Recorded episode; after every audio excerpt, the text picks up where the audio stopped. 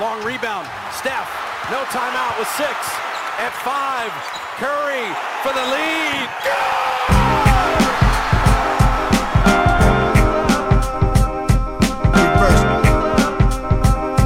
Reverse. Reverse. Reverse. Always. Bienvenue à toutes et à tous. On est comme la NBA, on s'arrête jamais. CQFR podcast, CQFR podcast non-stop. Euh, voilà, vous, on sort à peine des finales NBA avec un nouveau euh, champion inédit euh, en la personne des Denver Nuggets. Que déjà on est en plein dans les rumeurs de trade, dans les trades effectifs, dans la draft qui va, arriver cette semaine. Forcément, là, on va revenir en détail sur le trade de Bradley Bill qui vient de débarquer au Phoenix Suns. Je ne sais pas si vous avez vu ça, si vous n'avez pas vu tous les détails, on va, y revenir. Pour aussi aller voir sur Basket Session si vous voulez voir un petit peu tout ce qu'implique ce, ce trade. Et puis, semaine de la draft oblige, on aura un dispositif euh, exceptionnel tout au long de la semaine sur Basket Session avec des articles, toutes les rumeurs de trade, euh, voilà, toutes les infos mises à jour quasiment en, live et en direct. On fera probablement une late session spéciale draft. Il y aura probablement un podcast en détail pour revenir sur la draft, donc qui aura lieu jeudi soir. Bref, euh, tout au long de la semaine sur Basket Session, sur nos réseaux, on sera euh, à fond sur le pied de guerre pour parler de tout ça. Et pour parler bah, du trade de Bradley Bill qui débarque aux Suns, je suis rejoint par Antoine Pimel, Shai Mamou. Euh, voilà, vous avez suivi de près ce trade, vous l'avez commenté ce matin dans, le CQFR. Je pense que la question un petit peu inévitable, celle qui est sur toutes les lèvres et celle qui fait un petit peu, comment dire, euh, euh, su- euh, qui donne de la transpiration du côté de Phoenix et pas uniquement pour, pour les températures, les températures hors normes qui a, qui a l'été, c'est est-ce que ce trade fait des Suns euh, un, non seulement un contender mais un favori immédiat au titre? Donc pour faire court, vous me dites si, si je me trompe, mais donc c'est Bradley Bill qui arrive à Phoenix en échange de Chris Paul euh, principalement. Je, je, Landry j'entends mes Sch- moyens. Et euh, Ouais, Non, Landry Landry Shamet. Shai. Non, il y a aussi Landry Landry, Shamet et puis euh, euh, des, oui, des, des, des futurs échanges et des deuxièmes tours de draft euh, dont j'ai pas le détail, mais euh, d'ailleurs le, le trade n'étant pas finalisé, on n'a pas encore euh, la mouture exacte du trade hein, de toute façon. Oui, il y aura en peut-être gros, un joueur en plus aussi pour Phoenix au final. C'est ça, Ouais. c'est, Chris Paul et les fonds de tiroir qui restaient depuis le trade de, de- qui a fait venir Kevin Durant à Phoenix, en gros. Euh, alors, moi, je vais commencer comme ça, en fait, avant qu'on rentre vraiment dans, le vif du sujet. La semaine dernière, on parlait déjà justement des, des trades potentiels pour, euh, pour, euh, pour Bradley Bill, des destinations potentielles, les contenders qui se mettraient sur, sur, euh, sur sa piste. Est-ce que vous avez été surpris d'une part, que ça soit finalement un Phoenix qui, débarque, d'autre part, que ça soit pour ce type de monnaie d'échange, et enfin, sur le timing, voilà, est-ce que vous avez été surpris par tout ce qui s'est passé autour de Bradley Bill Ça fait, ça fait beaucoup de questions, mais euh, ouais, c'est non, mais beaucoup de questions avec des réponses Faites le euh, podcast pendant que je vais me faire un café, comme ça je Ouais, arrête, mais bien, bien joué, bien joué, bien joué. Euh, c'est ouais, des réponses, des réponses différentes sur le sur le timing. Je, je trouve que c'est allé très très vite parce qu'en plus il laissait un peu planer le suspense au départ. euh, euh, Bradley Bill et les Wizards vont peut-être travailler sur un trade si les Wizards euh, décident de faire de la reconstruction. Bon, on avait compris que ça se ferait, hein, mais c'est quand même arrivé très très vite. Euh, sur la contrepartie, euh, je recite encore Antoine qui avait dit vous verrez, ce sera une faible contrepartie. Et comme il l'a dit ce matin dans le CQFR, c'est encore plus faible que ce qu'il pensait. Euh, et après sur la question plus large de est-ce que ça les place tout de suite comme favoris, je, je pense pas faire sensation en disant que non, dans le sens où pour l'instant il n'y a pas beaucoup de joueurs sous contrat, que c'est pas terminé et que avec cette base là c'est super, mais que pour l'instant autour il y a strictement rien du tout. Donc, euh, rajouté une question là, non? Il a rajouté une question sur va Je revenir après. Lui, il est encore plus pressé d'aller se faire un café et de partir en week-end. Mais on est lundi, euh, Shai, là, on est lundi. Hein. Je sais plus, il y avait trois quatre questions, j'ai placé celle-là. Il s'est dit, tiens, si je leur mettais une petite piqûre là tout de suite euh, aux Suns. Il- oh, on m'a pas demandé, mais Chris Paul est un enfoiré. Mais voilà, tout ça, tout, ça, tout ça pour dire que timing surpris, contrepartie pas si surpris que ça parce que c'est un trade qu'ils doivent faire depuis, longtemps et je pense que les deux parties en sont arrivées à la conclusion que quoi qu'il arrive, fallait, fallait se séparer et bah, Bill ayant les cartes en main, euh, il s'est fait plaisir. hein. Il, a, fait l'équipe dans laquelle il a voulu aller, euh, la contrepartie euh, qui n'avantage pas spécialement Washington et, pour la, qualité du trade ben, et le, statut de favori de Phoenix, pour l'instant, il n'y a, rien- y a, rien autour, donc je ne vais pas mouiller en disant que c'est les favoris. Ok, en fait, j'essaie de confondu une question parce qu'il demandait si, on était surpris que Bill, que Phoenix soit dans le mix. C'est du ça. coup, voilà, voilà. je viens de retrouver. Du coup, moi, j'avoue que je suis surpris que Phoenix soit dans le mix. Ça, je l'avais pas, je l'a- je l'avais pas vu venir euh, nécessairement. Euh, je crois d'ailleurs que on a- quand on a parlé de Bill dans le CQFR, on n'avait jamais mis euh, Phoenix en destination potentielle. Je crois qu'on n'avait fait aucun, aucune euh, théorie sur, sur cet aspect-là. Du coup, ça, j'avoue que ça m'a surpris. La contrepartie faible, euh, effectivement, je, m'y attendais personnellement, euh, comme d'ailleurs beaucoup de monde, parce que le fait qu'il contrôle contrôle avec sa no trade clause, on pouvait s'attendre à ce que du coup, bah, tu puisses pas, euh, il n'y avait pas vraiment d'effet de levier du côté des Wizards, sachant qu'en plus il est payé un, un paquet de thunes jusqu'en 2027. Euh, par contre, c'est encore plus faible effectivement que ce que je l'avais imaginé. Je pensais qu'il y aurait au moins une petite lutte, euh, je sais pas, une petite mise aux enchères. Mais bon, tu vois, tu peux te dire, Bill, à partir du moment où Phoenix est intéressé, où il le sait, bah, il va plus s'intéresser à des équipes comme New York ou Brooklyn, tu vois. Et Mm. du coup, bah, tu as des équipes avec plus d'assets qui se retrouvent hors course. Et si c'est une lutte à deux entre Miami et, et Phoenix, il n'y a effectivement pas beaucoup d'atouts.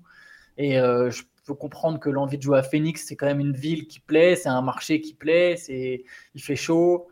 Bon, à Miami aussi. Et il y a Kevin Durant et Devin Booker. Donc voilà, je comprends qu'à Mais- partir de là, ils puissent dire aux, aux Wizards bon, bon, en fait, moi, je veux vraiment aller à Phoenix. quoi. Démerdez-vous, il n'y a que on- Phoenix. On en parle de la connexion entre euh, l'agent de, de Bradley Bill, Mark Bartelstein, et le CEO de- des Suns, euh, son, son papa. Ça, joue un peu. Je suis- spécial, ouais.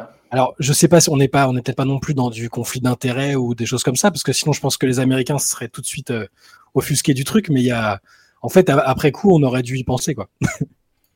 En tout cas, ce qui est sûr, c'est que l'agent de, de- Si vous avez prévu de vous marier dans les mois à venir, prenez l'agent de Bradley Bill comme, euh, comme avocat parce que. faut- je voudrais quand même revenir là-dessus. quoi. C'était déjà absurde quand ça s'est passé. Le fait que, que Bill et son agent arrivent à glisser une no trade clause dans euh, cette extension de contrat. Le temps passant, ça a encore moins de sens si tu dis que les Wizards, un an après, ils sont, ils sont prêts à le transférer. C'est quand même une aberration totale. Alors autant, je peux comprendre l'aspect, on était obligé de lui proposer le max euh, parce que sinon on allait se retrouver le bec dans l'eau. euh, Au moins c'était une monnaie d'échange. Mais justement, si tu veux que ce soit une monnaie d'échange, il faut que tu puisses l'échanger pour en récupérer le maximum possible. Et le fait qu'il ait cette clause, et donc euh, on a regardé un peu, j'avais répondu un petit peu rapidement dans un commentaire sur YouTube, mais finalement cette no trade clause, elle est transférable aux Suns. Donc les Suns se retrouvent dans la même situation maintenant que, que les Washington, que, Washington ne l'était par, par le passé. C'est-à-dire qu'ils n'auront pas l'occasion de le transférer où ils veulent s'ils veulent s'en séparer. C'est quand même une dinguerie de te dire que dans les 450 joueurs et un peu plus qu'il y en NBA, le seul joueur qui a une clause comme ça soit Bradley Bill. C'est juste dingue, juste fou. Mais, en fait, juste un truc, c'est que le fait ait le, le front office échangé à Washington, je pense qu'ils ont voulu euh, tout de suite dire, euh, peu importe euh, la, perte, c'est pas nous de toute façon qu'a- qu'avions acté la, la- la clause de Bradley Bill. Tant pis, peu importe ce que ça coûte, on va solder les comptes et on va repartir de zéro. On veut vraiment repartir de zéro et, et, même si là les gens vont analyser le truc en se disant que c'est que la cata, au moins nous on repart avec euh, avec une tu un avec nouveau. Shamet, ça va, c'est cool. Ouais. c'est- et- C'est c'est pour ça que le timing est pas forcément surprenant au final. C'est Ouais. enfin, et si c'est surprenant que ça soit allé aussi vite, ça c'est vrai. Hmm. Mais mais c'est compréhensible par contre de te dire bah avant la draft, tu sais que tu es déjà retiré de ça, tu sais déjà dans quelle direction tu vas prendre. Et c'est quand même souvent le problème des Wizards, c'est qu'ils savent pas où aller. C'est pas qu'ils font que des mauvais choix. Ils font beaucoup de mauvais choix, mais ils font pas que des mauvais choix. Mais souvent, ils font des choix contradictoires. T'as l'impression qu'ils vont dans un sens puis dans un autre. Ce sera Là, plus le cas. moins, Ce- là, ce sera moins, plus le cas parce que, oui, Will Dawkins c'est un poulain de Sam Presti. hein. Donc là, il va se, il veut, quoi qu'il arrive, il, va, il y aura des paris, ils vont tenter des choses. Ça, c'est, bon, je dirais pas que c'est un pari hein, parce que c'est- mais c'est un move un peu surprenant dans la composition du trade. Mais il va se passer des choses comme ça. Et même Michael Winger qui travaille avec lui, qui sera le président, c'est, c'est quelqu'un qui est, voilà, qui est aussi connu pour son activité. Donc euh, après coup, sur le coup, c'est très surprenant. Puis après, quand tu vois le- un peu les composantes du trade entre qui travaille qui, qui est lié à la familiale, sur le plan familial avec qui, euh, quel est le passé de chaque euh, personne impliquée dedans, te dis finalement, bon, c'est pas si surprenant en fait. Bon, eh ben, on peut passer peut-être au, au volet, au volet Phoenix en fait, puis après on reviendra sur, sur Washington quand même et sur, euh, sur les axes pour, pour la suite. Euh, moi, ce qui, ce qui me surprend un petit peu finalement dans l'arrivée de Bradley Bill, euh, c'est que voilà, hein, on en parlait récemment euh, sur. euh, alors c'est marrant parce qu'on a fait un podcast pour dire euh, les, les, les super teams c'est fini. Euh, vendredi dernier avec, euh, avec Antoine on revenait sur, sur les parcours de Miami et de, de Denver en disant bah voilà là c'est quand même des exemples de- d'équipes qui sont quand même construites pardon un petit peu sur la longueur avec euh, voilà du développement de joueurs etc. Là Phoenix a fait un, un virage complet. euh, on, on le savait déjà avec l'arrivée de Kevin Durant puis là encore renforcé. C'est que j'ai quand même un peu de mal sur le papier à voir la complémentarité de ces trois joueurs Je dis pas qu'ils peuvent pas jouer ensemble, je dis pas que leur, leurs qualités sont pas sont pas peuvent pas s'assembler, mais pour moi le, finalement le, la complémentarité me me saute pas aux yeux et notamment encore une fois c'est une équipe qui va jouer un peu le va-tout offensif, euh, du moins qui a, fait ce choix-là, le, le, tout tout pour l'extérieur, tout offensif. J'ai pas ouais. de souvenir récent de d'exemple où c'est réussi de faire à la fois une reconstruction rapide comme ça et en même temps en misant, euh, euh, en misant avant tout sur l'attaque. On en reparlait, euh, je crois que c'est avec toi Antoine ou, ou, avec vous deux la semaine dernière, je sais plus, de, sur le cas de Boston, si c'est avec vous deux quand on parlait du Big Three et finalement qui reste le seul, le seul, la seule équipe de ce genre-là qui a réussi à, à gagner un titre dès le départ. Mmh. Antoine, dans, dans, le nouveau MOOC là, qui sort, tu as tout un, un, article vraiment hyper intéressant sur la philosophie de Doc Rivers autour de, de ce Big Three et de voilà l'état d'esprit, la philosophie qui était développée. C'était le tout défensif avant tout. quoi. C'est l'attaque, ça viendra après.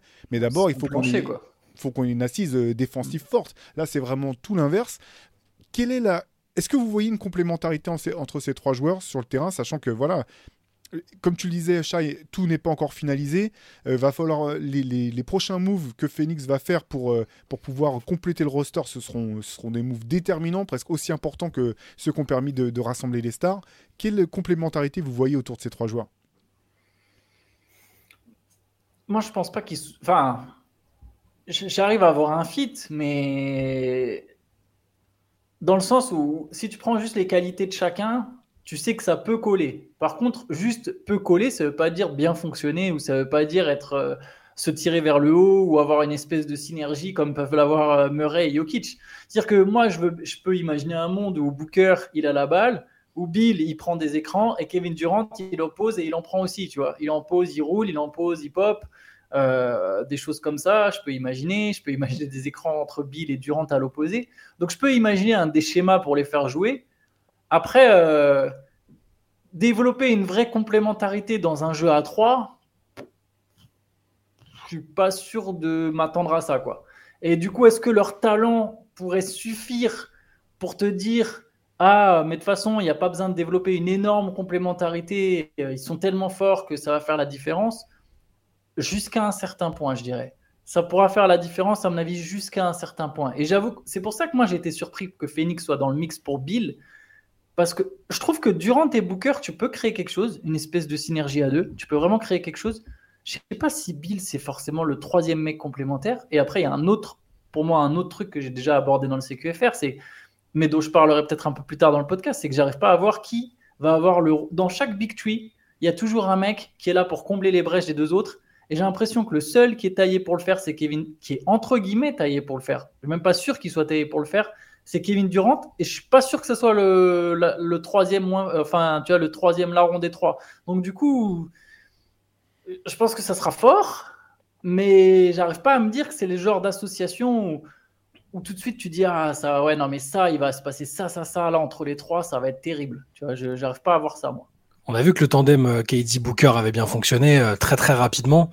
Euh, parce que KD euh, voilà, s'intègre très facilement dans n'importe quel type d'équipe et, et j'ai bien aimé, euh, enfin, contrairement presque à mes attentes, j'ai bien aimé comment ils ont fonctionné sur le peu de matchs dans lesquels ils ont joué ensemble.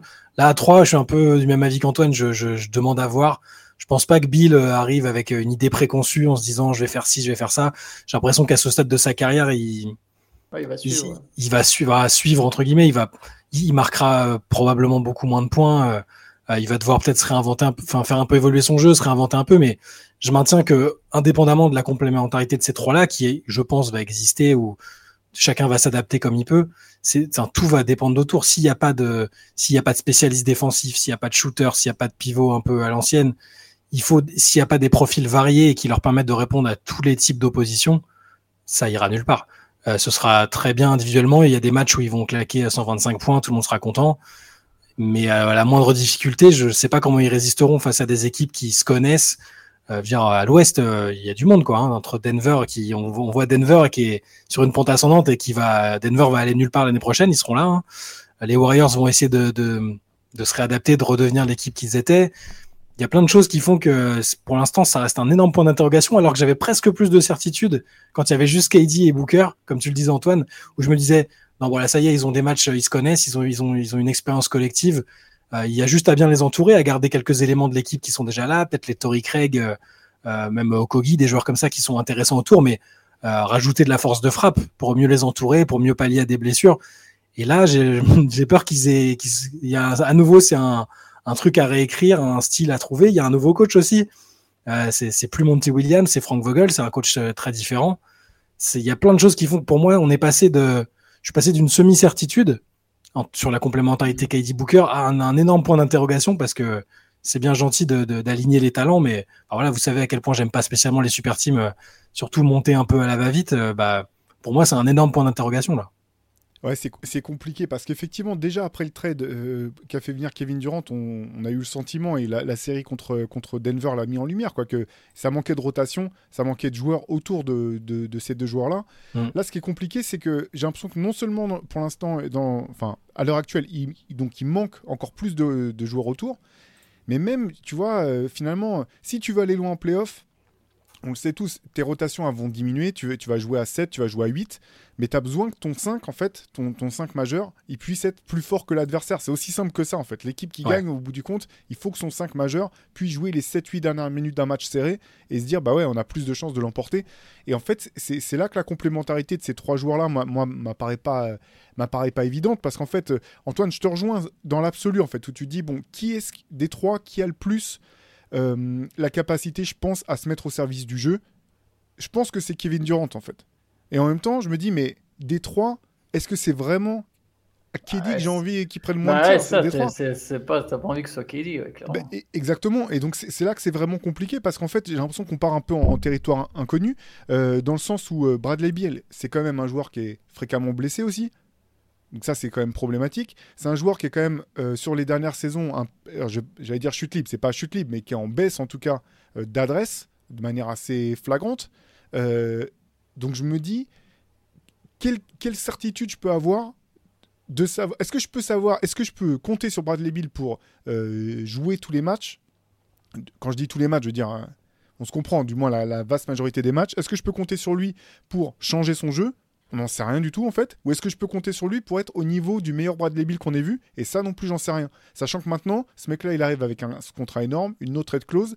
Donc tu sais que tu es parti avec ce Big 3 pour ta fenêtre aller sur 3-4 ans maximum pour essayer de gagner le titre. Et même à court terme, en fait, je vois pas de garantie. Pour moi, même euh, si je mets sur le papier, c'est pas pour moi c'est pas mon favori à l'ouest sur le papier en fait. Alors peut-être qu'ils prouveront sur le terrain qu'ils ont les épaules et la complémentarité pour être les favoris à l'ouest, mais je trouve que c'est un, pari assez fou quand on sait tout ce que Phoenix a donné, a dû lâcher pour, pour avoir Kelly dans un premier temps. Finalement, pour, lâcher, pour avoir Bill, ils n'ont pas dû lâcher tant que ça, mais ils, étaient, ils avaient déjà tellement dû saigner pour récupérer Kevin Durant que là, si tu gagnes pas un titre dans, les, dans ta fenêtre de 3 ans, tu pars pour 10 ans, en gros, hein, euh, pas loin, je pense. de, 10 ans de rien. De, médiocrité, en fait. Donc c'est, je trouve ça un peu fou d'avoir, euh, voilà, d'avoir euh, limite euh, comme les Américains disent double down. Tu, sais, tu fais un truc et d'ailleurs tu, tu remets, tu refais tapis une deuxième fois dans la foulée quoi. C'est ce que ESPN parlait de ça justement. double down mais avec une mauvaise main. C'est comme si tu avais, avais, une mauvaise main et tu, tu, tu doubles. Et puis, et puis je, je, vais vous, je vous lancer là-dessus. C'est ce que le cas de, de DeAndre Ayton, je le trouve fascinant maintenant en fait. Parce que tu te dis, bon bah, si tu as ces trois-là, est-ce que tu peux vraiment te passer de, de DeAndre Ayton si tu as ces trois-là? En même temps, il faut que tu remplisses ton effectif. Donc la logique voudrait que tu essaies de trader DeAndre Ayton, mais c'est pas si simple que ça d'échanger euh, un joueur comme lui contre pile les bons joueurs qu'il te faut. Euh, tu vois, deux, trois joueurs qui vont compléter parfaitement ton, ton, ton, effectif, ça arrive jamais en fait. Tu peux jamais. Euh, tu, peux jamais trouver pile le bon fit même quand tu essaies de diviser le talent, et en même temps, tu as besoin quand même de garder de la taille, parce qu'il se retrouve encore petit. Hein. Bradley Bill, Booker en ligne arrière, c'est pas nul défensivement, mais c'est quoi C'est, je sais pas, c'est dans le milieu du pack au, mieux, quoi. Je pense euh, d'un point de vue défensif, voire euh, légèrement en dessous peut-être. Je sais pas comment vous situez ah, ces, deux joueurs malgré les progrès de, Devin Booker récemment, tu vois. Pour, le trade dont tu parles, la pertinence de trouver un trade, euh, faut, faut que James Jones s'y passe un coup de fil Antoine Pimel qui a une très bonne idée de trade depuis six mois. Il nous le sort depuis six mois avec Indiana et je trouve pour le coup, quand tu quand on énumère les joueurs qu'il récupère, c'est presque le seul dans toutes les propositions que j'ai vues qui fait un peu sens parce que tu récupères vraiment des joueurs qui sont capables d'être des role players, euh, capables d'être bons défensivement, parce que c'est ce qui va manquer la défense. Miles Turner et TJ McConnell du coup. Voilà, Miles Turner, TJ McConnell, peut-être, euh, je sais pas si le trade peut être agrémenté aussi, si ça peut, s'il peut y avoir des ajustements, mais là pour l'instant de ce qu'on lit, alors là c'est très frais, on réagit à chaud, ça s'est passé hier. Pour l'instant, la seule contrepartie euh, le seul joueur qui, qui resterait dans l'effectif à la fin du trade, je vois qu'ils récupèrent un Jordan Hamilton et qu'ils sont contents, tu vois.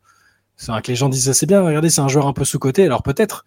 Mais s'ils si, si, se basent que sur des joueurs comme ça de l'ombre, ça, ça, me fait très peur pour eux.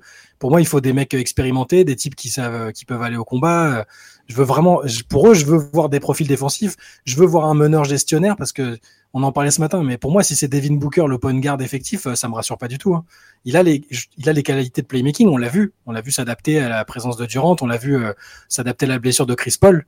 Mais pour moi, c'est c'est pas son meilleur, c'est pas son meilleur rôle. Tu dois tu dois mettre un mec qui sait organiser le jeu à côté, sinon c'est c'est presque du gâchis. T'as Cameron Payne comme euh, meneur. Euh, ah. tu peux compter. bah ils vont le signer. Bah, lui pour le coup, il est toujours dans l'effectif. Lui, il sera ah. là. Pour le coup, là, ce qui leur reste un peu pour faire l'état des troupes, il reste Cameron Payne, mm. DeAndre Ayton, qui va sans doute bouger, et euh, et c'est tout. Et c'est tout. Après, par contre, ce qui se passe, c'est que ils peuvent re-signer leur, ils ont la priorité pour re-signer leur principe, leur free agent. Hmm. Euh, c'est-à-dire que là, Phoenix avec sa masse salariale, si on garde Ayton, Phoenix est à 163, 163 millions sur 4 joueurs, sachant que la luxury tax c'est 162 millions. Donc ils sont au-dessus de la luxury tax avec Juste avec, joueurs, avec, 4 joueurs, avec 4 joueurs, pardon, avec 4 joueurs, avec Derrière, tu dois donc quand tu es avec le nouveau CBA, tu es très limité pour recruter. Donc en gros, grosso modo, Phoenix peut pas signer de free agent. C'est une version simpliste hein, que je donne. Mais en gros, Phoenix peut pas signer de free agent euh, extérieur, sauf, c'est-à-dire extérieur qui vient d'une autre équipe, sauf si c'est au minimum vétéran. Donc en gros, tu peux attirer que les mecs euh, qui sont clairement en quête d'une bague. Des fois, ça marche. Hein. Tu peux choper des bons gars comme ça. Hein. Clairement, les Lakers ont construit une équipe comme ça dans la bulle. C'est une équipe de mecs euh, venus pour gagner une bague. Donc il y a toujours des possibilités. Et, l'autre truc, c'est que par contre, tu peux re-signer tes propres free agents. Donc, ils, peuvent garder Tory Craig, joueur défensif, qui lui, pour le coup, peut se mêler dans le 5 majeur. Faudrait. Euh, si ton 5 majeur, c'est Booker, Bill, Durant, Craig et Ayton, tu as quand même un vrai bon 5 majeur. Tu es OK mmh. parler de 5 majeur. Tu vois, là, tu as quand même un vrai bon 5 majeur. Josh Okogi peut rester. Okogi, il posait problème quand il n'y a que deux scoreurs autour. Mais si tu as Bill, Durant et Booker, t'en as rien à carrer que. non, mais j'aime je l'aime bien. Franchement, il non, je l'aime bien en plus. Tirer, au contraire, mm. limite, tu peux lui dire non, mais viens pas en attaque, c'est pas la peine, reste en défense. c'est pas la peine, tu vois, à un moment. Et, ça, c'est ça, c'est très bien. Et Jock Lansdale, donc ces trois mecs-là, ils peuvent quand même les. Et Damian Lee, pardon, que moi perso j'adore, euh, que je trouve très intéressant. Ces quatre-là, tu peux les garder et c'est quand même quatre. Moi, je trouve quatre bons joueurs. Et je trouve que leur présence est moins dramatique quand tu as vraiment cette troisième star comparée à l'an dernier où tu sais que ces mecs-là, ils allaient devoir faire plus euh, que ce qu'ils sont capables de faire. Donc voilà, ça c'est un peu pour l'état euh, de l'effectif des Suns avant d'éventuels transferts et ajustements. Mais c'est des, des, joueurs intéressants. Hein. Enfin, je veux dire, individuellement, c'est des joueurs qui. C'est juste qu'on l'a vu euh, l'année dernière en playoff et en fin de saison régulière. le, le, banc était pas le banc était pas suffisant. Après, est-ce que c'est une histoire de coaching Peut-être que Monty Williams, c'était pas les joueurs qui qu'il appréciait particulièrement ou il n'avait pas la même bonne façon de les faire fonctionner. Peut-être qu'avec euh, Vogel, ce sera mieux, je sais pas. Mais j'ai quand même, même avec cela, il faut du, il faut du sang neuf et des, des mecs, euh, soit qu'on l'expérience de la, de la bague, tu vois, la, enfin, on en, a pas beaucoup parlé, mais tu vois, mais ne serait-ce que l'expérience d'un Caldwell Pope à Denver, c'était bien parce que c'est un mec qui est déjà allé en finale, qui a déjà gagné un titre. Il, leur faut des, il leur faut des types comme ça, c'est obligatoire pour moi. Ce qui est compliqué, alors faut rappeler aussi pour à mettre au crédit des Suns qu'ils ont été éliminés par la meilleure équipe de la ligue, tout simplement. Oui, oui, qui était championne, euh, qui était championne, qui était au bout du compte quand même euh, bah, de la tête et des épaules au-dessus du reste sur toute euh, cette campagne de playoff. Donc ça, si tu veux mhm. regarder les choses du côté le verre à moitié plein du côté de Phoenix, c'est pas c'est pas inintéressant. L'autre chose qui me gêne un petit peu en fait dans, dans, dans, dans, dans tout ça, c'est que finalement c'est vraiment une équipe qui se reconstruit de totalement, parce que comme tu le disais, euh, Shai, nouveau coach, euh, le joueur qui était alors plus forcément le meilleur, qui était plus le, meilleur joueur de l'équipe, Chris Paul, mais qui était quand même, qui avait une empreinte euh, très forte sur le jeu, part aussi. Donc là, tu te retrouves aussi dans une reconstruction totale en fait de fond de jeu. C'est-à-dire que c'est pas, on n'est pas dans une situation où euh, finalement tu as un, mec qui arrive dans une équipe, mais où l'équipe, où le fond de jeu est déjà bien en place. Comme euh, alors le meilleur exemple, c'est certainement quand Rachid Wallace est arrivé au, Detroit Pistons en, en, 2004, où il a juste eu à mettre son ego de côté, se fondre dans un collectif, apporter ce qu'il avait à apporter, et finalement ça, ça, ça a eu, euh, ça a été jusqu'au bout avec l'histoire extraordinaire que ça a été. Là, c'est pas du tout ça. C'est-à-dire qu'en fait, ils vont repartir avec un coach qui doit trouver comment faire jouer tout ça. Donc il y aura des, euh, enfin des, il va falloir en passer par des essais, des transitions, des joueurs qui vont essayer certaines choses, voir s'ils arrivent à, s'intégrer. C'est quand même pas le plus simple. Et l'autre truc, en fait, je me disais. Euh, alors là, c'est bon, c'est un petit peu sur un autre volet, mais quand on parle des joueurs qui posent problème entre guillemets, les joueurs à problème, on va penser à, tu vas penser à des Kyrie Irving, des Draymond Green, des Russell Westbrook, etc. Au bout du compte, c'est quand la dernière fois que Kevin Durant a joué dans une équipe où il n'y avait pas de drama autour? Eh oui, bah en, tout cas, on parle jamais de lui, mais au bout du compte, tu dis, mais en fait, à chaque fois, il est là aussi, quoi. Donc à chaque fois, l'index est pointé vers un autre joueur, mais ça, c'est quand même pas simple c'est quand même pas si simple que ça, malgré toutes ces qualités de basketteur, d'être dans un environnement euh, stable, sain, quand, quand, euh, quand il y a Kevin Durant dans ton équipe. Mais il s'en sort parce qu'il a toujours la même approche euh, de mec discret qui, qui donne toujours l'impression de ne pas avoir été là ou pas avoir eu d'influence sur la situation. Mais je pense que de plus en plus de gens sont pas dupes. Il, il a de l'influence sur le choix des coachs, il a de l'influence sur le choix de ses coéquipiers. C'est lui qui a choisi de s'allier avec Kyrie, c'est lui qui a choisi de le, soutenir, c'est aussi lui qui a demandé ses trades. Enfin, Sauf qu'il fait, il fait pas de déclaration tonitruante et il gère sa communication peut-être différemment d'autres mecs plus impulsifs. Et on a l'impression que, qu'il, pose pas de problème. Mais lui-même est toujours tellement dans cette quête d'identité. On sait, on sait jamais avec Kevin Durant. Sait jamais. Il dit, je, suis juste un basketteur. Moi, je suis juste là pour jouer. Je m'occupe pas de, la politique. Dire LeBron, il nous l'a fait pendant quelques années aussi. Euh, au bout d'un moment, il a arrêté de dire, euh, c'est pas moi le GM. Enfin, on a, a compris plus ou moins. Il a même mis, euh, enfin, son pote est devenu l'agent le plus puissant quasiment de la NBA voilà, au moins c'est plus assumé comme posture. KD, il a toujours ce côté un peu fuyant, il veut pas qu'on croit qu'il est trop impactant dans les décisions et il s'en sort, mais je, suis d'accord. Euh, je, je, sais plus qui disait ça, si c'est Antoine ou toi, Théo, euh, mais je serais un role player en NBA dans une équipe comme Phoenix, là je serais pas serein. Là, Kevin Durant dans l'équipe, ça peut très vite, tu peux très vite être tradé. Hein.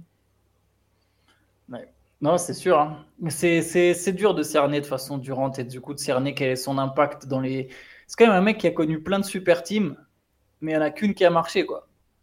il peut plus dire... Ouais, il, peut plus dire euh, le coup de la super team à Golden State. Euh, ouais, c'est parce que voilà, j'avais besoin à ce moment-là de ma vie. Euh, c'est un, bon, ça se respecte, c'est son choix, mais au bout d'un moment, il pourra plus dire que c'était pas un gars de super team. L'image qu'il est en train de laisser, c'est le gars qui voulait être que avec des, des très grands joueurs et qui a pas qui a pas essayé de porter son équipe lui-même jusqu'au bout. C'est inévitable et c'est pas grave en soi. Ça ça diminue pas le niveau, le talent, la legacy, tout ce que vous voulez du joueur, mais quand viendra l'heure de faire les comptes et de dans les hypothétiques classements des meilleurs de tous les temps et machin, bah c'est quelque chose qui compte, je trouve. Bah c'est ce qui l'entache un peu, c'est que finalement ça marche pas. Parce qu'en fait, en plus, c'est surtout ça qui fait tâche. Parce qu'au bout du compte, euh, euh LeBron en allant à en allant à Miami, en revenant à Cleveland, en, repartant à Los Angeles, à chaque fois il a gagné en fait. Donc malgré tout, tu dis bon bah voilà, ce mec-là, tu peux construire une équipe avec autour de lui un peu partout, euh, peu importe où il va, tu peux construire une équipe. Il a choisi de s'allier avec tel talent, tel talent, mais au bout du compte, ça marche quoi. Donc après c'est il choisit mieux quoi mieux choisi, il y a des histoires de blessures, il y a tout ça, il y a tout ce que tu veux, mais c'est vrai que quand tu fais ces choix-là sans vraiment les assumer en disant bah non, moi je suis juste un hooper, je m'occupe juste de jouer, et qu'en même temps tu changes d'équipe tout le temps, et qu'il n'y a, a, pas de stabilité en fait, il n'y a, y a, vraiment jamais de stabilité, et comme tu le disais, euh, Shai, c'est quand même euh, largement de son fait. Euh, je veux dire, là, là, je parle pas tant de Phoenix, mais c'est surtout euh, l'épisode euh, de Brooklyn qui quand ah même entache euh, largement sa, legacy, parce qu'il s'est quand même entouré de deux. Il a fait le choix de s'entourer de deux des joueurs les moins, les moins faciles à cibler, à cerner plutôt, et, et les plus, comment dire, sur lesquels c'est le plus dur de compter en fait en, la personne de, de, Kyrie et de James Harden. Ce qui est intéressant, j'essaie encore un peu de. Moi, moi je, voilà, je vous, je vous le cache pas, on en parlait un petit peu ce matin, ce matin en off. Moi, je, je crois pas dans, je crois pas dans cette équipe. En tout cas, j'y crois pas à court terme. À voir euh, ce que ce que la saison donnera, mais à court terme, j'y crois pas. Mais si je dois regarder du côté euh, des aspects positifs pour Phoenix, c'est je me dis bon, au moins Phoenix en la personne de Devin Booker qui sort de playoff extraordinaire, un vrai joueur, voilà, jeune, plein de talent, qui joue pour gagner avec Bradley Bill, qu'il le veuille ou qu'il. Qui, enfin, maintenant c'est un fait. Ils ont un autre joueur qui est pas si vieux que ça, qui est un bon joueur. Ils ont ces deux joueurs-là pour, euh, pour, euh, pour avoir. Euh, voilà, ils ont une fenêtre autour de ces deux joueurs-là. Et limite, le problème de, de Keddy, je parle pas de Keddy parce que le problème de Keddy, c'est quand même les blessures. Et moi, je suis pas sûr. Vous savez, on, en, parlait souvent entre nous, là. On se dit, il y a toujours un décalage entre le moment. dans la perception qu'on a des grands joueurs, la perception qu'on a d'eux, elle, dure souvent plus longtemps que. que il y a un décalage entre le moment où ils, ils arrêtent d'être aussi grands qu'on le pense et le moment où on s'en rend compte. Et euh, Kedis a signé une saison régulière fantastique l'an dernier, mais moi je reste quand même sur deux sentiments un peu malaisants. C'est ces deux dernières séries en playoff. Mm. Contre Boston il y a deux ans, contre, contre les Nuggets cette année, où je l'ai trouvé pour la première fois peut-être de sa carrière sans solution en fait. Je l'ai trouvé ne pas trouver, ne plus pouvoir trouver de solution en plus. Et c'est en demander énormément. Hein. il n'a pas, il pas été nul. Hein. On ne parle pas de performance à James Harden. Mais il y a un moment où, quand ça se passe comme ça, à cet âge-là, avec des blessures, le côté magique un petit peu inarrêtable, euh, ça revient plus. quoi. Et j'ai peur que pour KD, ça soit le cas. Je pense aussi qu'on a vu le. Alors, le mot déclin, il est très vite euh, teinté d'énormément de. Ah, c'est très péjoratif. Et du coup, ça peut être vite mal interprété. C'est-à-dire que pour moi, LeBron, ça fait un moment quand même qu'il a décliné, et pourtant, on voit toujours le niveau qu'il a aujourd'hui. Mais je suis désolé, LeBron, euh, maintenant, euh, depuis 2018, c'est plus le... Enfin, tu regardes LeBron 2018, et même le LeBron quand il gagne le titre, c'est déjà pas le même LeBron. C'est déjà un LeBron sur la, sur la défense, sur la défense déjà. Depuis longtemps. Mais même, mais même sur l'attaque, je trouve honnêtement, mmh. sur beaucoup de choses. En fait, euh, c'est juste qu'il part de tellement haut que même en redescendant encore d'un étage, bah, si Anthony Davis est à côté de lui, il gagne encore. Et tu vois, mais, mais, mais il y avait déjà un déclin pour moi. Depuis, depuis voilà, je dirais 2018, c'est le dernier euh, pic LeBron. Tu vois, si le pic de LeBron, il a commencé, je sais pas, en 2010, le mec, il a eu 8 ans de pic euh, exceptionnel. Euh, et 8 ans de pic, c'est énorme. Hein. c'est monstrueux. Normalement, les mecs, leur prime, c'est 3-4 ans. Quoi. Mm. là, lui, il a eu le double. Je pense que Kevin Durant, il y a un déclin. Et je suis d'accord avec toi, moi aussi. Et alors moi, c'est vraiment sur les Nuggets, sur cette série. tu vois, on en, je sais pas, souviens-toi, Chai, à chaque fois on était là à se dire, ah, on attend le moment où Kevin Durant, il va sortir son match à 40 points ou à 45 points. Et en fait, tu te rends compte qu'il va pas arriver. Au fur et à mesure de la série, tu te comprends que ça va pas venir. Parce qu'il marchait sur des œufs un peu. J'avais l'impression qu'il voulait pas. Euh, attends, faites, faites pas gaffe, je veux pas gêner. Ah. C'est Devin Booker le patron, je veux pas faire le gage. C'est l'impression que j'avais, mais je suis d'accord. Je suis d'accord que sur que le. physique. Je pense que c'est même pas du mental. Je pense qu'en fait, c'est dur physiquement pour lui d'aller. L'accumulation des blessures, euh, l'accumulation des blessures joue aussi. Hein. Mais par contre, du coup, si moi, par contre, je peux être optimiste par rapport à ça, c'est de me dire, mais là, en fait, Kevin Durant, il va plus porter la balle il va plus avoir à se casser la tête à. Euh, si, si aussi il y avait autant de blessures à Brooklyn, souvenez-vous qu'à Brooklyn, le nombre de fois où il a dû tout faire tout seul. Oui, il y hmm. avait des très bons role-players à Brooklyn, mais pas d'autres mecs capables de porter la balle si Kyrie n'était pas là. Et Kyrie Harden, il n'était souvent pas là. Durant, il y a des périodes où pendant 15 matchs de suite, il fait tout sur le terrain. C'est le seul à défendre avec Claxton et parfois Bruce Brown. Et c'est le seul à attaquer euh, balle en main. Donc évidemment, ça te crève un joueur. Mais là, à Phoenix, théoriquement, Durant, il aura très peu à faire ça en fait. En tout cas, s'il veut, il peut se contenter. C'est pour ça que je parlais du rôle à la Kevin Garnett de troisième homme, même si évidemment ils sont très différents. Et je, suis d'accord avec Théo, je suis pas sûr que j'ai envie que ce soit Kevin Durant qui fasse ça alors que c'est le meilleur scoreur des trois. Enfin, plus maintenant. Booker a vraiment pris son envol, mais théoriquement, c'est le meilleur joueur des trois, tu vois. Par contre, c'est le seul qui est vraiment très complet, et du coup, c'est le seul qui, je pense, peut assumer un rôle comme ça. Et si Kevin Durant, à la place de prendre 25 tirs, il doit en prendre que 15, déjà, un, il va en mettre 9. Déjà, ça c'est quasiment acté tous les soirs, il va être à 60% de réussite au tir. Et en fait, il y a des moments où en playoff, il sera plus facilement capable d'aller te mettre ce match à 40 points s'il n'a pas eu besoin de le faire déjà 50 euh, fois dans la saison. Et, est-ce que... et moi, ça, ça m'encourage pour, pour Kevin Durant. Je me dis, peut-être qu'il va moins se blesser. Est-ce qu'il peut pas se mettre aussi, enfin, ça peut être une piste à explorer pour lui et pour les Suns, mais moi, je me rappelle de sa première saison à Golden State. Sur le plan défensif, il était incroyable. Euh, parce qu'il se concentrait, j'avais vraiment l'impression qu'il se concentrait beaucoup dessus, mais c'était permis parce qu'il avait euh, Curry, Thompson, euh, d'autres joueurs de talent autour. Il avait un peu moins besoin de, de porter la balle. bon, on l'a vu après, c'était le meilleur joueur sur les finales, deux fois MVP des finales, il était incroyable, il était à son, là c'était son prime pour le coup. Mais défensivement pendant la saison, je me souviens qu'on en parlait même comme un, potentiel euh, défenseur de l'année. Hein. il, était incroyable. Il, avait six ans de moins et deux grosses blessures en moins quoi. je suis d'accord. Mais, par contre, je suis d'accord avec toi. Moi, moi pour moi, c'est la version optimale hum. euh, pour les Suns, mais je ne sais pas si physiquement il est capable. Et Frank Vogel avait monté une, très belle défense avec les Lakers en 2020. Enfin, c'était quand même aussi, euh, voilà, ça, ça coach a prouvé aussi qu'il pouvait créer, mettre en place une défense euh, qui fonctionne vraiment. Quoi. Mm. Ça, c'est des points encourageants pour Phoenix. J'ai juste très, très bref, j'ai regardé un peu la, quel joueur, euh, par exemple, Phoenix pourrait signer. Je, vous donne mm. Que non. Ouais. Jordan, je suis quasiment sûr qu'il va se retrouver chez eux. C'est- André Jordan. Attends, je suis quasiment sûr que DeAndre Jordan, ouais. DeAndre DeAndre Jordan, Jordan. il a joué deux minutes en finale NBA. Ouais, il non, a mais- été excellent. Il a, il a signé ses meilleurs playoffs depuis, euh, depuis 10 ans en jouant deux minutes.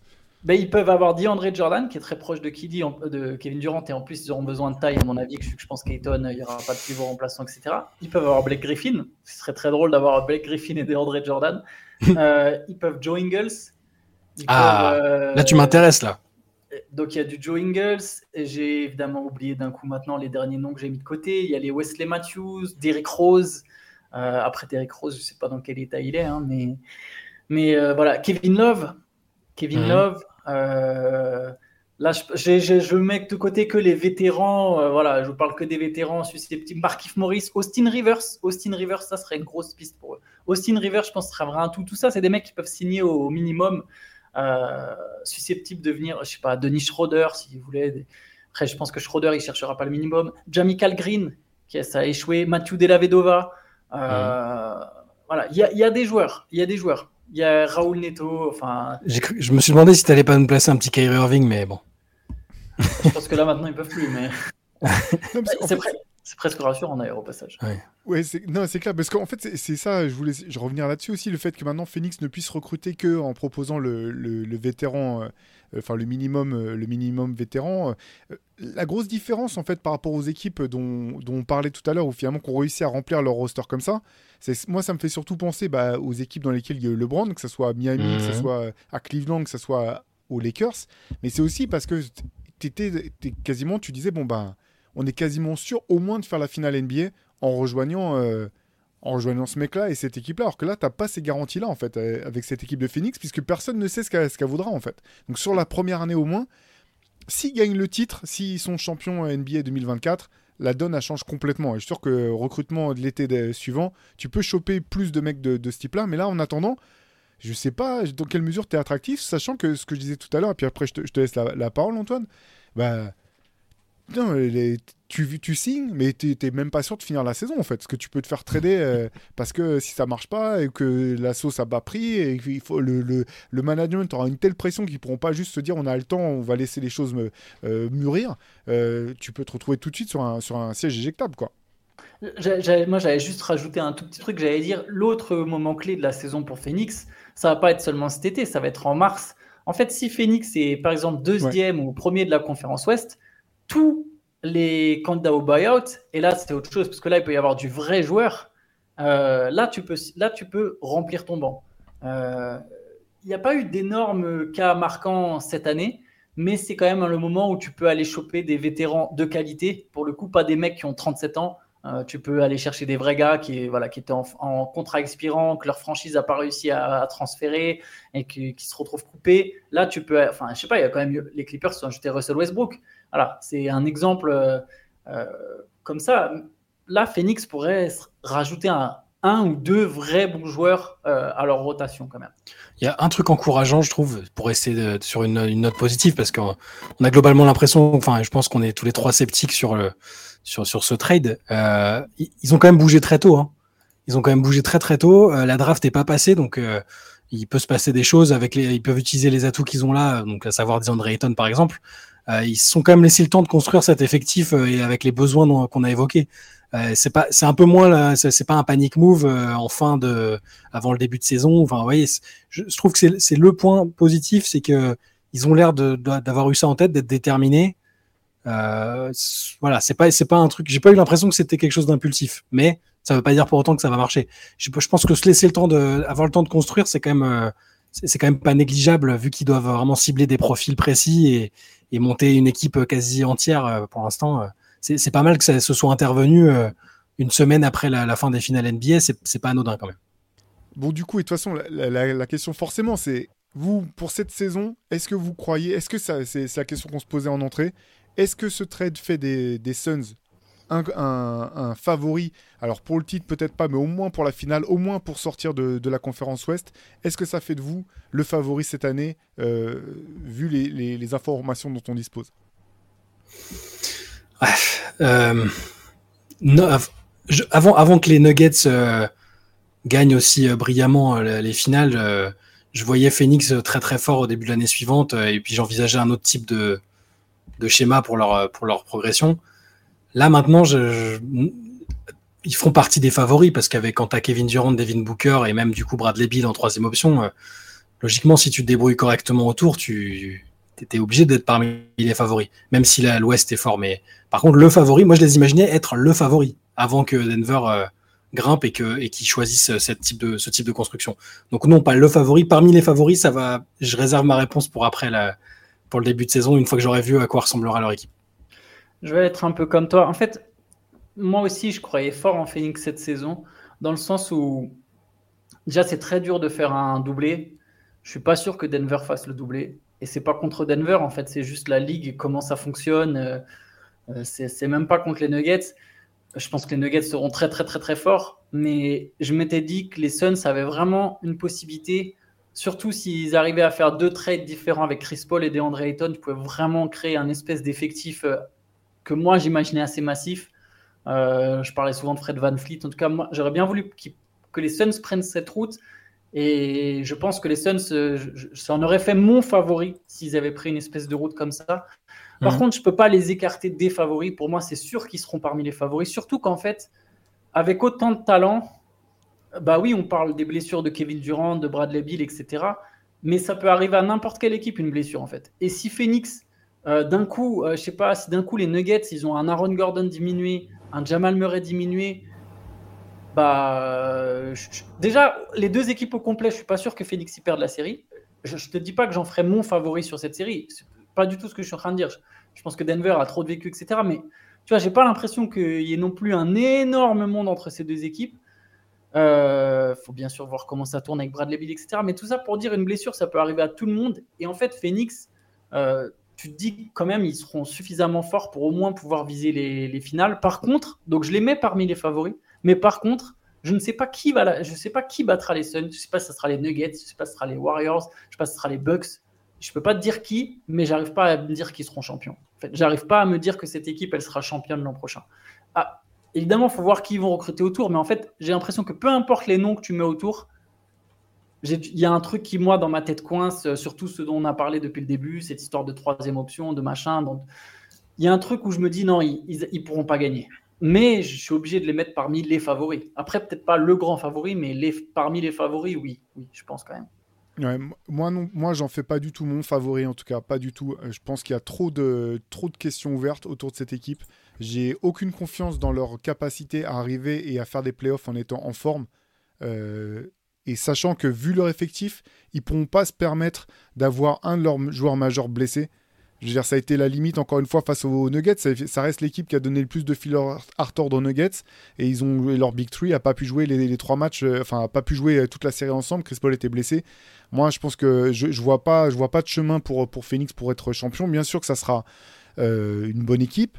Euh, et encore, ça, il faudra qu'ils trouvent la bonne carburation. Il y a, en fait, il y a tellement d'incertitudes que, que moi, je peux pas peux pas en faire mon favori, sachant que les équipes finalement qui ont été qui sont allées plus loin cette année, c'est quand même les équipes qui étaient ensemble depuis plus longtemps et même on peut même même mettre Boston dans, dans, l'équation qui finalement a été jusqu'à un match 7 de, finale de conférence.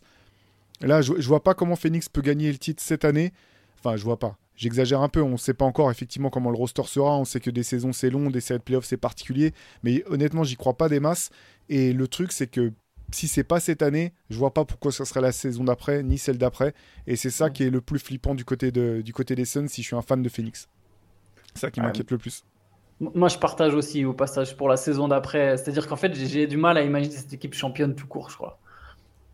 Mais bon. on verra. De toute façon, euh, là, euh, encore une fois, hein, il y a la draft cette semaine, il y a tout un tas de choses qui, peuvent se, passer encore. Je vous propose qu'on qu'on parte un petit peu, qu'on retourne un petit peu à l'est pour voir euh, du côté de, de Washington.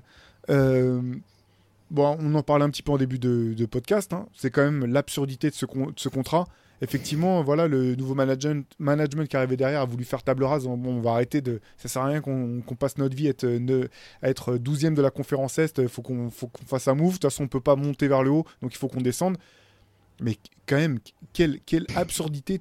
En fait, ce qui me rend fou, ce qui, parce qu'à chaque fois, je, enfin, j'ai le sentiment de faire preuve d'humilité dans le sens où quand je vois des, des, quand on voit des décisions comme ça, Moi, je me dis, bon, attends, mais moi, je suis dans mon canapé, euh, je suis dans mon canapé en France. euh, bon, euh, non, il, y a certainement des choses que je capte pas qui peuvent motiver tel ou tel club à faire tel ou tel choix. Et en fait, au bout du compte, un an après, tu dis non, mais en fait, non, on avait plus raison, nous tous les trois dans notre canapé, à dire mais qu'est-ce qu'ils font les, Wizards? On n'était pas les seuls, hein, ceci dit, à, à dire que c'était absurde de filer une no trade clause à Bradley Bill.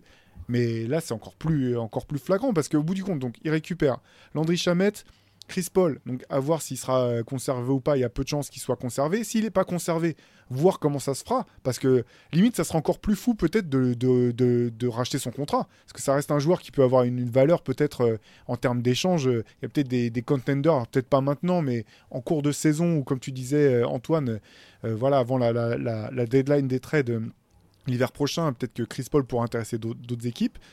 Euh, Il y a le cas de, de, de Kristaps Porzingis qui a une player option, hein, si je me trompe pas, cet été. C'est ça euh, Si l'un de vous peut, peut me confirmer Alors, ça, euh, j'ai jamais dû lancer ça. C'est Antoine le spécialiste des contrats, Ouais, mais je crois que j'ai- t'as j'avais raison. Pas ouvert, euh, j'avais pas ouvert la page pour Washington. Je, je, je me... Ouais, c'est ça. Il a, il a une player option Il a l'an prochain option. à 36 millions. Voilà, donc euh, quel avenir? Shai, on va te laisser, laisser la, la, la parole quand même. hein. Je pense que c'est t'es, t'es de loin le, le plus grand fan euh, potentiel des Wizards. donc, euh, en tout cas, t'es ceux qui les regardent le plus. hein. C'est lié, c'est lié à. Les gens doivent savoir. hein. C'est juste, c'est juste parce qu'il y a Denis Avdia et que je suis le seul euh, sur la planète à croire dans ses chances de devenir All-Star, Superstar, tout ce que vous voulez. Euh, non, mais sur Bill, ils ont fait le move un an trop, enfin trop tard, même pour pas dire plus. Dire, ça fait des années qu'on sait qu'ils sont coincés entre cette espèce d'impression euh, qui, qui peuvent euh, accrocher les playoffs. En même temps, ils sont, enfin cette position d'être entre deux chaises, ça, ça donne jamais rien de bon. Ils auraient dû euh, adopter la stratégie euh, qu'ils vont adopter maintenant. Je pense hein, la fameuse table rase. Là, là, faut se préparer à avoir l'une des pires équipes euh, en termes de bilan depuis très longtemps, à mon avis, parce que euh, je pense que ça va, l'eff- l'effectif va ressembler à pas grand chose. Euh, Après, pour Porzingis, euh, je sais pas encore, il est- mais il est pas mal pour ça, Shai, parce qu'il y a Wembanyama à la draft l'an prochain, donc ça vaut le coup de tenter, euh. Mais c'est ça, c'est ça, c'est ça le problème, c'est que ouais, là, ils sont en décalage surtout. C'est aussi pour ça que c'est bien d'avoir des dirigeants qui sont euh, un, un peu visionnaires ou qui anticipent, comme on l'a vu dans plein de franchises. Là, les Wizards, c'est fou de se dire que l'année où il y a Wembanyama, ils se sont dit non, non, on va tenter le coup quand même. Avec Kyle Kuzma et tout, on peut aller, on peut créer la surprise euh, en play-in, play-off. Mais non, ça, ça, ça a aucun sens. Là, je, veux juste essayer d'être optimiste pour les Wizards en me disant ça y est, ils ont des gens compétents euh, sur les postes importants du front office parce que c'est c'est deux le président euh, Michael Winger qui a bossé un peu aux Clippers récemment et qui était à OKC avant plus plus Dawkins qui était qui était un entre guillemets apprenti de Sam Presti je me dis ces deux là ils ont ils, enfin ils ont été à bonne école ils sont capables de faire des moves modernes euh, audacieux et donc de partir de très très bas et c'est ce dont ont besoin les Wizards maintenant ils ont besoin de bah, d'avoir des nouveaux talents de pas être bloqué avec un contrat enfin le contrat dont tu parlais Théo il est il est invraisemblable il est quasi, enfin, il était toxique. Enfin, c'était pas possible. Là, cette, euh, en 2023, de- une, clause de non-trade, c'est peut-être la dernière qu'on va voir dans toute l'histoire de la NBA, je pense, vu ce que ça, sur ce sur quoi ça a débouché.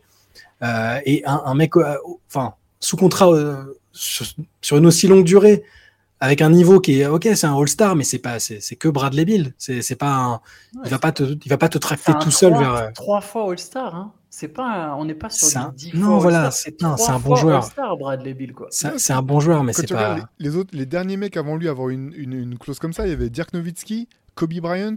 Genre, si, si t'en sors deux autres, ça va être des Hall of Famer. Et- euh, Il y a Carmelo Anthony. euh, bon, carré- bon, Mais c'est un un Hall of Famer. Pour le coup. D'ailleurs, en, en passe- en passant, j'ai vu, pas- c'est pas Bradley Bill, en- quoi. En passant, j'ai vu, j'ai vu un mème euh, qui m'a beaucoup fait rire sur. euh, si tu donnais, si avais donné à Carmelo Anthony le supporting cast de Kevin Durant, euh, il aurait six, six trophées derrière lui. Alors c'était, du promélo, hein, mais ça m'a, ça m'a fait rire. C'était pour rester sur, sur Kevin Durant. Mais euh, Mais eh, il y a un autre grand vainqueur de ce trade, c'est Kyle Kuzma, parce que là maintenant, euh, il a son excuse parfaite pour se barrer en fait. Ah bah ouais, c'est sûr. Tu sais, il était là, il pouvait activer son option pour tester le marché. Au début, c'était ce qu'il planait de faire. Après, ça, il y a eu des moments où ça se passait plutôt bien à Washington, tu vois. Du coup, tout le monde lui disait non, mais reste, reste. Bah là, c'est bon, il peut dire non, arrêtez. c'est pas le même projet, quoi. Il peut aller se barrer ailleurs. Il y aura un petit joueur sympa à aller chercher là sur le marché, Kyle Kuzma. Attends, pourquoi il, pour- pourquoi il partirait? Il va pouvoir prendre tous les shoots. Putain, il va pouvoir, il va pouvoir, il va pouvoir tourner à 25 points de moyenne et, et envoyer des, des tweets à Spencer Dinwiddie toute la saison. il va pas se payer. D'ailleurs, au, au passage, c'est vrai que je dis ça, mais tu as raison. Les Wizards, il va falloir payer quelqu'un. Il va falloir payer quelqu'un. Ils vont avoir besoin de joueurs malgré tout. Donc, euh. Exactement. Là, maintenant, en plus, je crois qu'avec le nouveau CBA, tu peux pas juste être sous le cap et, euh, et, tu, et on trop distribue l'argent ou je sais plus quoi. Donc, en gros, il faut que tu atteignes quand même une certaine masse salariale. Derrière, pour Zingis, il n'y a pas un joueur qui est payé plus de 10 millions. Il y a Kuzma qui a son option à 13 et derrière, c'est Montemoris à 9. Euh, Landry Chamet, je pense, qu'il touche 10, il va pas rester lui aussi. Je pense qu'ils vont le rééchanger en fait. Ils vont tenter de récupérer, euh, je sais pas, un deux second tour ou je sais pas quoi, tu vois, mm. contre Landry Chamet à un moment ou à un autre. Mais oui, pour revenir sur tout ça, sur Bill, ils l'ont prolongé avec son extension pour ne pas le perdre sans contrepartie. Mais en fait, honnêtement, c'est quasiment aussi. La ah, contrepartie, elle est quasi nulle. En fait. Elle est nulle, elle est, elle est nulle. T'aurais pu le laisser partir au bout du compte, ce qui est le pire des scénarios possibles, et, se faire être la pire équipe de la ligue et avoir une chance de choper Wembanyama cet été. Exactement, exactement. Eh et, en plus, même tu sais que au moment où il part maintenant, il y a de plus en plus de sign on trade en fait. Tu sais qui où le joueur qui quitte sa franchise, il la met bien entre guillemets, même pour un truc mineur, tu vois. Mais Enfin, je sais pas, les, Warriors, ils ont récupéré D'Angelo Russell contre Kevin Durant. Il n'est pas parti. Tu sais, c'était un sign and trade. Et ce qui leur a permis de récupérer Wiggins derrière. exact, exactement, tu vois. Et en fait, là, tu as juste. La contrepartie du coup en question, c'est Chris Paul que tu vas sans doute envoyer ailleurs contre presque rien, voire rien. Euh, Landry Chamette que tu vas envoyer contre presque rien. Et du coup, c'est des second tours. Alors on sait, des fois, il y a des second tours qui. Ah là, tu arrives à choper un mec. Mais déjà, si un mec t'arrivait à le choper avec le 39e choix, tu l'aurais sans doute chopé avec le 46e. Enfin, enfin j'exagère peut-être, mais même, et surtout, ça, c'est une science ultra inexacte et ça demande de faire des bons choix sur les, des seconds tours de draft. Hmm. Et. Enfin, je sais pas, la probabilité que les Wizards, euh, ils chopent un, mec super au second tour euh, dans 10 ans, bah, surtout que là, ils sont en train de reconstruire aussi tout leur staff euh, autour de scouting, etc. Donc tu sais que c'est effectivement c'est des, des, plans sur la comète sur, sur dans, dans, très longtemps. La valeur de Chris Paul, c'est un sujet intéressant, Chris Paul, quand même, de voir ce qui va se passer euh, pour la suite au, sujet de, voilà, de ce joueur. Parce que je pense que c'est quand même un joueur qui, qui, a encore une valeur, malgré tout, qui peut intéresser des gens. Donc ça va être vraiment intéressant de voir si, euh, si comment dire, Washington le, le, le coupe en rachetant son contrat ou s'il le garde sous le coude en se disant non, il y a un moment on pourra l'échanger contre quelque chose d'intéressant pour nous. Quoi. Là, ce qu'il se disait, c'est qu'il était, c'est qu'il y a une troisième équipe qui allait se, se, mettre dans le trade pour, euh, pour, pour, le finaliser et que Chris Paul irait dans cette troisième équipe. Enfin, si cette troisième équipe était les Clippers, évidemment, mais. Euh, mais... Ah, pardon, vas-y, Shai. Non, non, non, c'était ça, c'est ça où euh, du coup il est coupé parce qu'il a bien fait savoir après qu'il y a eu les premières l'information selon laquelle il allait être coupé dans un premier temps. Euh, il a bien fait savoir qu'il espérait jouer encore longtemps et qu'il voulait rejoindre une équipe très très compétitive, ce que sont évidemment absolument pas les Wizards. Donc euh, c'est ce qui explique aussi le timing avec Phoenix, c'est que le contrat de Chris Paul, à un moment, il passe garantie. Donc, de mm. toute façon, il faut que tu le fasses vite pour que tu aies une décision. Chris Paul, s'il est transféré maintenant, je pense, si je comprends bien, que l'équipe qui le récupère pourra encore décider si oui ou non euh, elle le garantit ou pas. Les Clippers, l'avantage, il faut savoir une chose, parce que oui, un transfert dans la saison de Chris Paul, c'est possible. Mais Chris Paul, il, touche aussi 30 millions. C'est-à-dire que tu le gardes et du coup, tu garantis. Et 30 millions à bouger, c'est pas simple. Parce que si tu es un candidat au titre, tu pas la place pour ajouter 30 millions dans ton effectif. Donc tu dois envoyer un de tes joueurs majeurs. Et si tu es un candidat au titre, tu vas pas envoyer un de tes joueurs majeurs contre Chris Paul. Les Nuggets, par exemple, ils peuvent pas demain récupérer Chris Paul en cours de saison. Ou alors ils doivent envoyer Kentavious Coldwell Pop et Bruce Brown, tu vois, par exemple. Donc en fait, le transfert, faut le faire presque maintenant. Donc il faut décider vite. et les Clippers, pour le coup, les Clippers, eux, ils, peuvent, ils ont deux mecs. Les Clippers, ils ont 50 mecs à 15 millions. J'ai l'impression que leur effectif, c'est Kawhi, Paul George et 50 mecs à 15 millions tu vois, voilà, ils peuvent en envoyer deux, que les Wizards essayons de refourguer. Eux, pour le coup, vont essayer de refourguer en cours de saison, tu vois, des, des joueurs euh, d'impact, genre les, les, Robert Covington ou des gars comme ça, ou des Norman Powell, je sais pas, je vous donne des noms au pif parce que je me souviens plus de la liste des 50 mecs des Clippers qui touchent 15 millions, mais vous regardez leur effectif et c'est n'importe quel, euh, vous piochez au hasard, et ça sera un mec à 15 millions. Tu vois, ces gars-là, ils peuvent les échanger plus facilement en cours de saison. Mais, mais bon, ça reste pas simple. Hein. Et ça ferait par contre juste Chris Paul aux Clippers, ça ferait une autre semi-super team à Los Angeles, avec elle aussi plein de questions en fait. Ouais, tu Rajoutes, mais tu rajoutes encore un mec euh, qui a un historique de blessures et de comment dire de, de, de chat noir et de shkumun à un effectif qui est, qui est quasiment. Euh, enfin voilà, les Clippers c'est quand même fou. À un moment, il le, jour où il y aura une oral, oral history de, de, tous les comment dire toutes les, les manques de chance de, de, chance ou du moins de, de toutes les, les, foirades de cette équipe des Clippers ça peut faire un bouquin passionnant. ça, ça, dépend si c'est Doc Rivers qui raconte l'histoire ou pas par contre mais... euh, oui si, bah ça c'est pas mal. En fait dans ce cas là il te faut, il faut le il faut le tome 2 qui est un était, euh, truc de debunk de tout ce que euh, de tout ce que Doc Rivers te raconte sur, sur comment ça s'est passé ou comment on réécrit l'histoire en 10 leçons euh, par, par Doc Rivers c'est pas mal ça aussi. Ouais, non, bon, Washington, euh, bon, de toute façon, au moins, maintenant, ils savent ce qu'ils ils savent où ils vont. C'est plus ça, quoi. C'est ce que tu ils savent, au moins, ils, savent que le, ils savent que le franchise player euh, sera israélien et, et, tournera à 25 points, 7 euh, rebonds et 6 passes de moyenne l'année prochaine. voilà. Vous êtes, vous êtes prévenus, vous êtes prévenus. Je peux, vous pourrez pas dire que vous n'êtes pas prévenus. C'est clair. Il y, a, qu'ici et ici en premier que vous l'aurez entendu. c'est sûr et certain. Antoine, t'allais rajouter un truc, je te sortais mon cœur. J'allais dire, je suis pas sûr que les Wizards gagnent 20 matchs l'an prochain, mais bon. Bon, de toute façon, on va attendre voilà, les derniers éléments du trade pour voir un petit peu ce qui se passe autour de, ce roster-là. Euh, on va refermer la page sur, sur cette équipe euh, Oni euh, de la conférence Est, et enfin Oni du moins maudite de la conférence Est, et sur ces Suns ambitieux, mais pour qui ça semble compliqué quand même cette année. on vous rappelle, voilà, cette semaine, donc jeudi, la draft. alors, si vous ratez le premier pick, c'est pas très grave. Par contre, soyez là pour les 2, 3, etc. Parce que c'est là que ça, ça va commencer à être intéressant. Le premier, on sait à peu près tout ce que ça sera. Euh, comme je vous le disais, on aura un dispositif vraiment lourd euh, autour de cette draft sur Basket Session, sur les réseaux. Voilà, soyez, soyez à l'écoute. Nous, on vous donne rendez-vous dès demain matin pour le CQFR. Et puis, euh, il y a de bonnes chances qu'on fasse un, numéro du podcast un peu spécial pour revenir sur la draft en détail en fin de semaine. Merci encore de nous suivre. Merci pour tous les commentaires que vous mettez si vous nous suivez sur les, sur les plateformes de streaming, n'hésitez pas aussi voilà, à mettre un, une note. Alors, on sait que c'est casse-pied hein, de vous demander ça, mais c'est vrai que les algorithmes apprécient. Et à ce, voilà, dans, dans, cet ordre d'idée, on vous remercie vraiment de tous les commentaires que vous pouvez les mettre, notamment sur, sur YouTube. Ça, ça au-delà de nous booster euh, le moral, c'est vrai que ça a un, impact assez important. Donc merci encore de nous suivre. On va continuer d'essayer de progresser et de, de vous en donner toujours plus. Restez à l'écoute et nous on vous dit donc à très vite. Ciao les gars. Ciao. Ciao.